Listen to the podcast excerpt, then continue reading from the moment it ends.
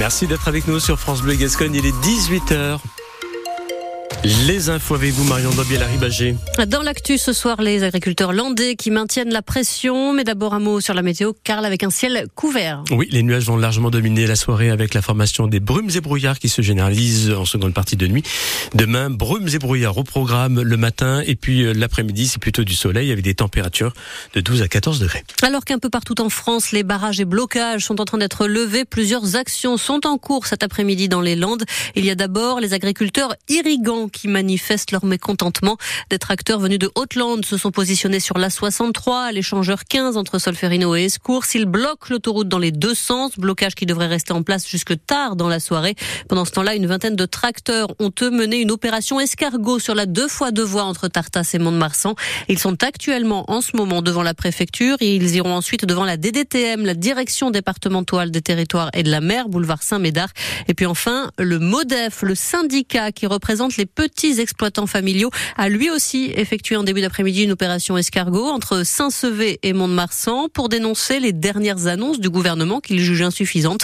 Le convoi d'une douzaine de tracteurs s'est rendu à la préfecture avant de repartir en fin d'après-midi. Le patron de Lidl France, Michel Biérot, était l'invité ce midi de l'émission Ma France sur France Bleu. Et il dit comprendre la colère des agriculteurs et la trouve plus que légitime, dit-il. S'il salue les annonces du gouvernement pour aider la filière, il estime que ça ne va pas suffire loin.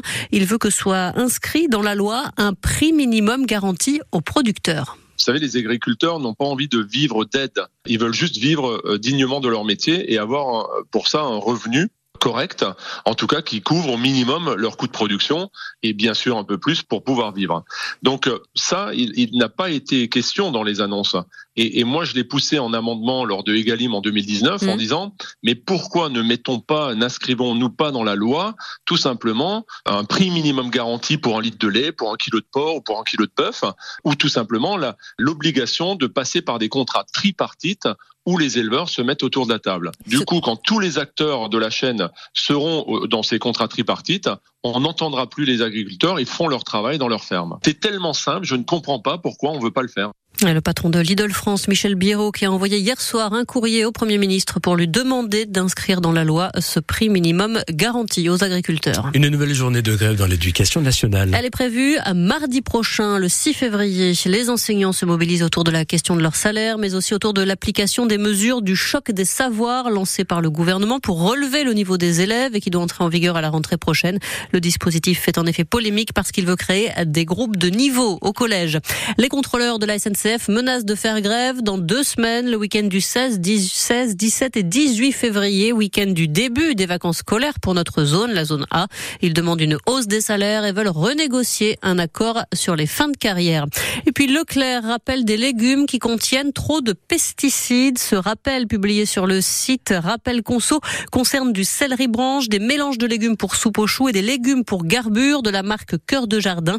Ces légumes dépassent les limites autorisées de plusieurs pesticides une trentaine de départements sont concernés, dont celui des Landes. Les consommateurs qui ont acheté ces produits sont invités à se rapprocher de leur point de vente. On vous a mis les numéros précis hein, des lots incriminés sur francebleu.fr. Du basket au programme ce soir. Et eh oui, 15e journée de Ligue féminine. Basketland se déplace à Charleville-Mézières.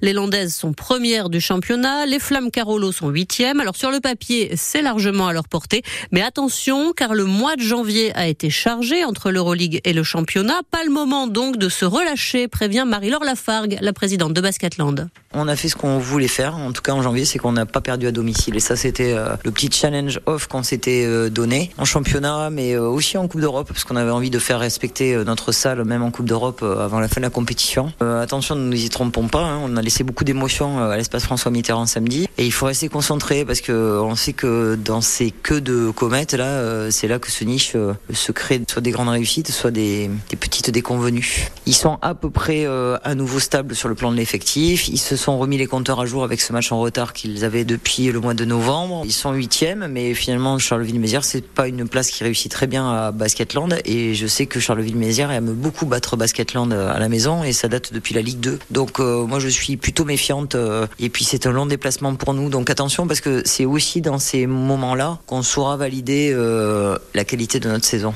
Charleville-Mézières, Basketland, 15e journée de Ligue féminine. C'est à 20h ce soir. Après ça, le championnat marque une pause pendant deux semaines.